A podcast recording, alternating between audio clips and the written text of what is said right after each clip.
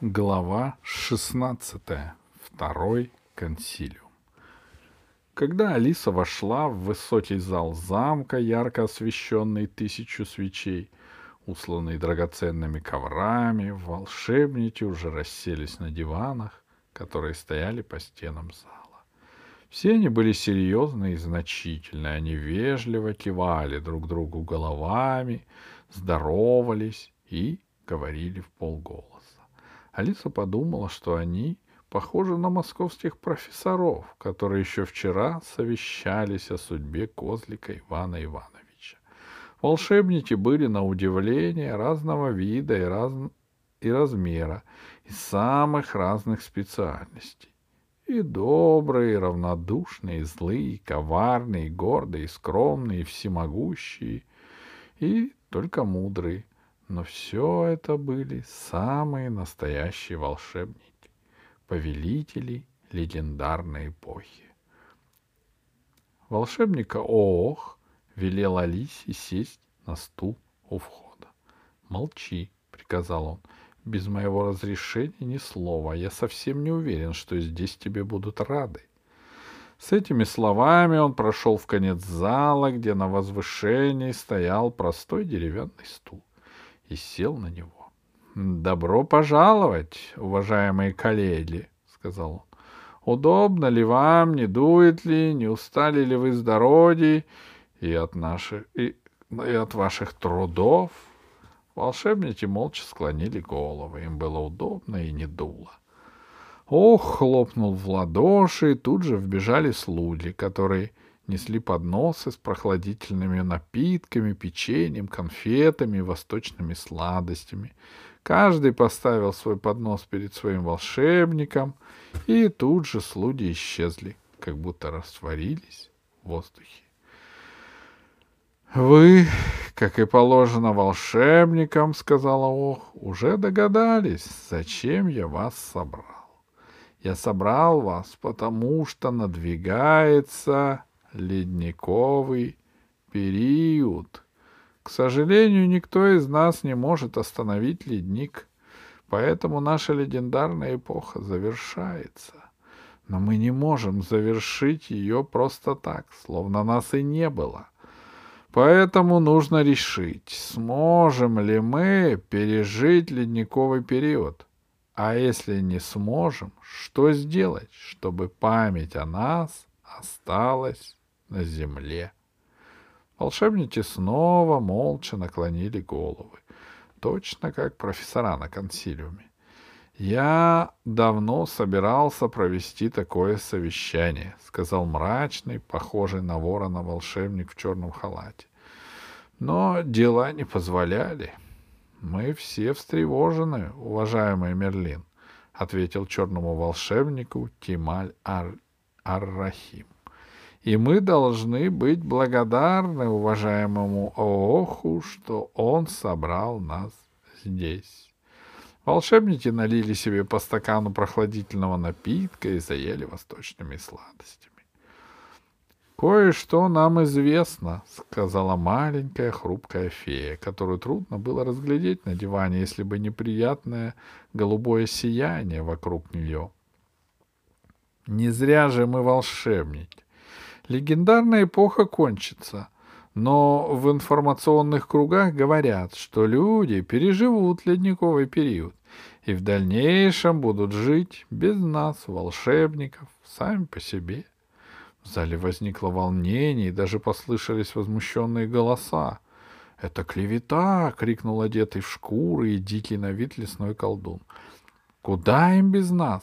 А кому они подарки носить будут? Кому они зерно отдавать будут? Кто их будет наказывать? Нет уж, вымирать так вместе.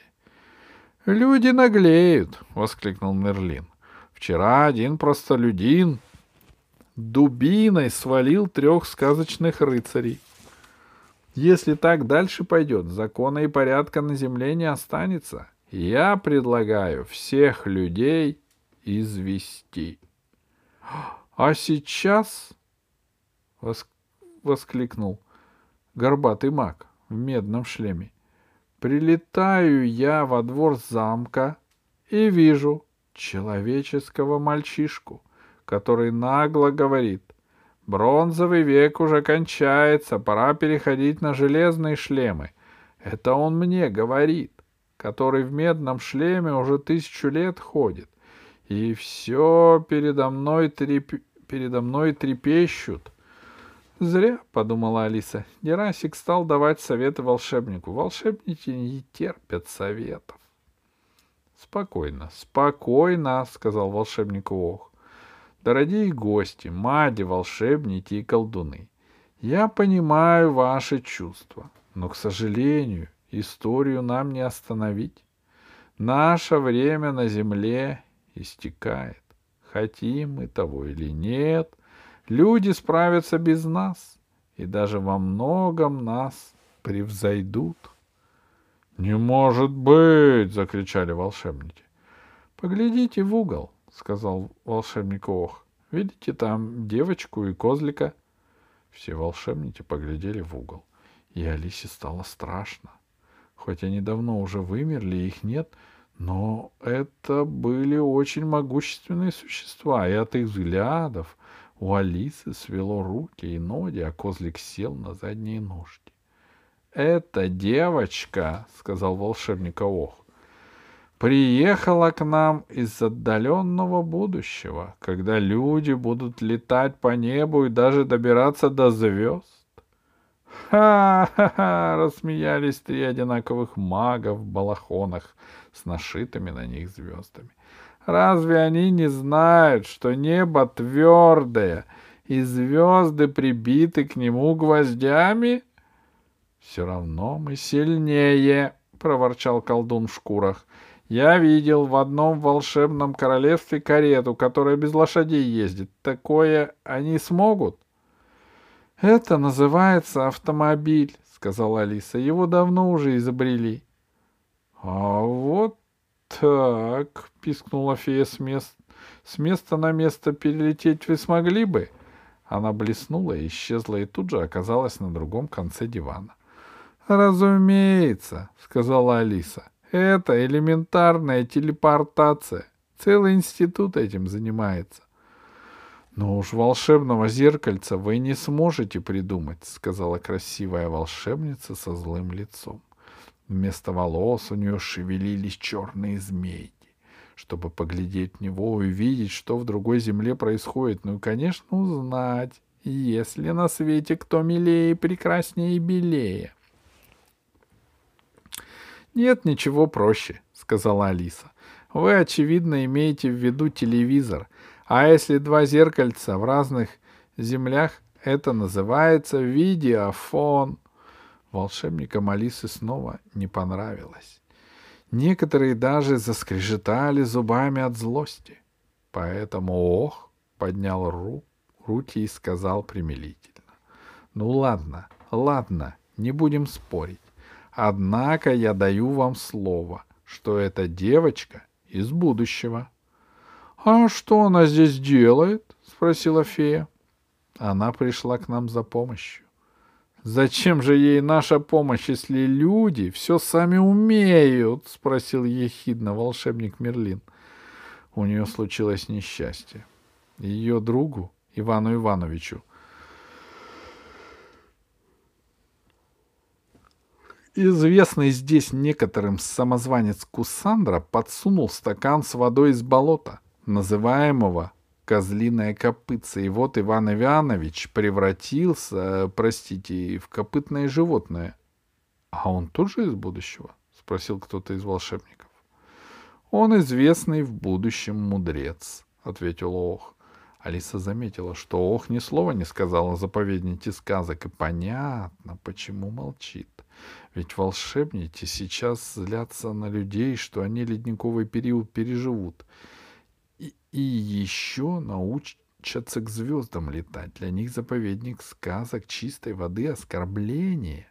— Чего им помогать? — сказал Мерлин. — Пусть все... Пусть все козликами станут, мне не жалко. Да на всех в болотце воды не хватит, — расхохотался дикий колдун. — Мне стыдно за вас, волшебники — сказал Кемаль Аль-Ар-Рахим, — где ваше благородство?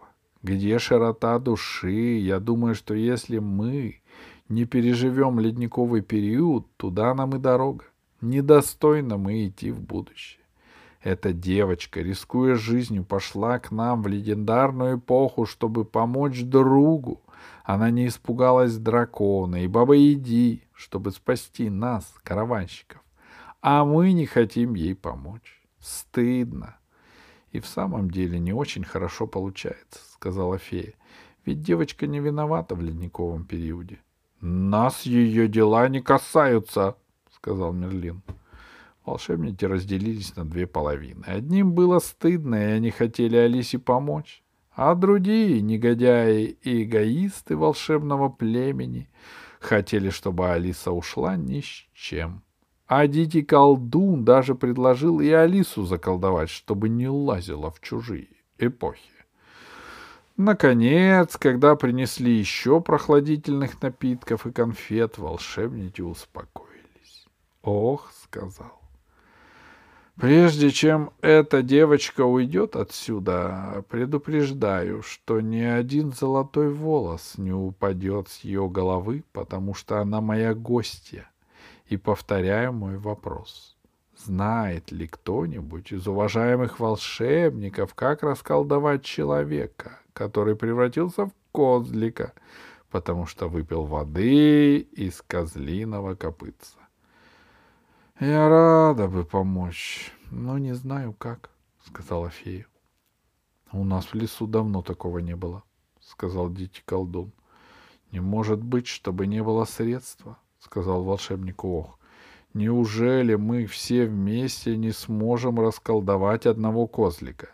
— Я мог бы вычислить по звездам, где хранится такое средство, — сказал звездочет в синем балахоне. — но это займет 32 года. Думайте, волшебники, думайте! воскликнул Ох. Сильнее думайте. Думаем, ответили волшебники. Волшебникам стало стыдно.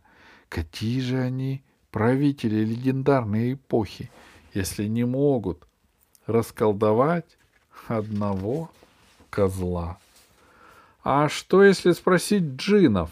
сказал вдруг Кемаль Аль-Рахим. — А в самом деле, если спросить джинов, — воскликнула фея. — Может, и в самом деле спросить джинов, — сказал Мерлин. — Они такие древние, что все знают. В худшем случае они заколдуют и девочку. — А где сейчас джины? — спросил Ох. — Как их найти? Все волшебники обернулись к Кемалю Аль-Рахиму. — но тот печально почесал свою черную бороду и ответил. Все не так просто, друзья. Все не так просто. А что тут сложного? Они же в твоих краях живут, у Аргавийского моря и в других таких же песчаных местах. Понимаете, в чем дело? сказал Кемаль Аль-Рахим. Джины, узнав, что надвигается ледниковый период, страшно расстроились они ведь теплолюбивые, и они решили обмануть судьбу. Залезли в глиняные кувшины и велели отнести себя в секретную пещеру на острове Садейда. Там их и замуровали. Они думают пролежать в глиняных кувшинах, пока не пройдет ледниковый период. А как потеплеет, вылезут наружу. «Какое коварство!» — закричали волшебники. «Какая низкая трусость!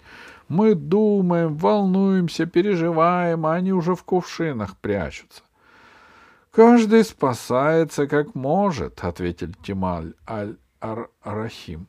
«У каждого своя мораль, а у джинов, как известно, нет никакой морали». «А джины помогут?» — спросил Ох. «Если захотят, то помогут. У них хранятся средства от всего, в том числе от колдовства. Но в пещеру к ним знает дорогу только Синбад-мореход. А где его найдешь? — Это уже ее дело, — сказал Мерлин. — Мы и так потеряли два часа на пустые разговоры. Хочется спасти своего, хочет спасти своего козлика, пусть идет к Аравийскому морю и сама ищет остров Садейда. Правильно, согласились остальные волшебники. Мы свое дело сделали, мы дали совет. Алиса поняла, что больше она здесь ничего не добьется. Она поднялась и сказала. Большое спасибо за содействие. А вы не подскажете, как добраться до острова Садейда? Я бы рад тебе помочь, — сказала Ох. Но собрание нельзя откладывать. Волшебники ждут. Будь дружком. Выйди во двор, спроси караванщиков. Они все знают и подскажут. Алиса еще раз поблагодарила волшебников и вышла из зала. Дело было плохо. До вечера домой не вернуться. И еще неизвестно, согласятся ли помочь джины.